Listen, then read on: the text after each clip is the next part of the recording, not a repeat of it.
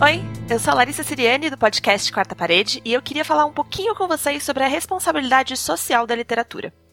Esse papel social dos livros não é nada de novo.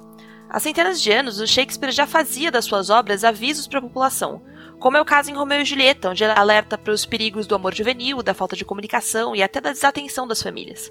Mas hoje em dia, eu sinto que a gente está trilhando o caminho inverso. Em vez de servirem como alertas positivos, tem muito livro que acaba nos levando a acreditar num modelo nada saudável de vida e de relacionamentos. E eu aposto que eu nem precisei citar nomes para que você já se lembrasse de alguns exemplos, né? Eu acredito que nós somos aquilo que nós consumimos. E se você está acostumado a ver exemplos de relacionamentos abusivos na ficção, por exemplo, sem que isso seja trabalhado da maneira correta, acaba acreditando que esse modelo de relacionamento é normal, saudável e até desejável.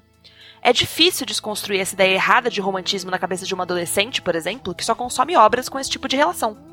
A literatura, especialmente aquela que é voltada para o público jovem, tem o poder de transformar.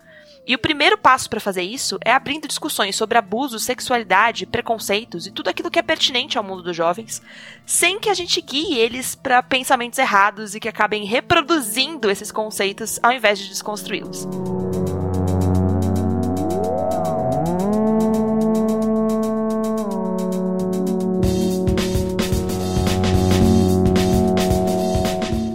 Se você quer discutir um pouquinho mais disso, convido você a conhecer o meu trabalho como escritora. Eu sou autora de Amor Plus Size e de vários outros livros para o público jovem, estão todos aqui na descrição desse post.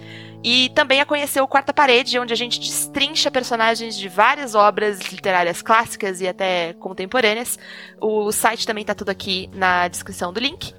Convido você também a conhecer um pouquinho mais da campanha Podcast é Delas, que está rolando durante todo o mês de março em vários podcasts. Vocês podem acessar o site www.opodcastadelas.com.br para conhecer todas as iniciativas que estão participando dessa campanha. E a gente se vê na próxima. Tchau, tchau!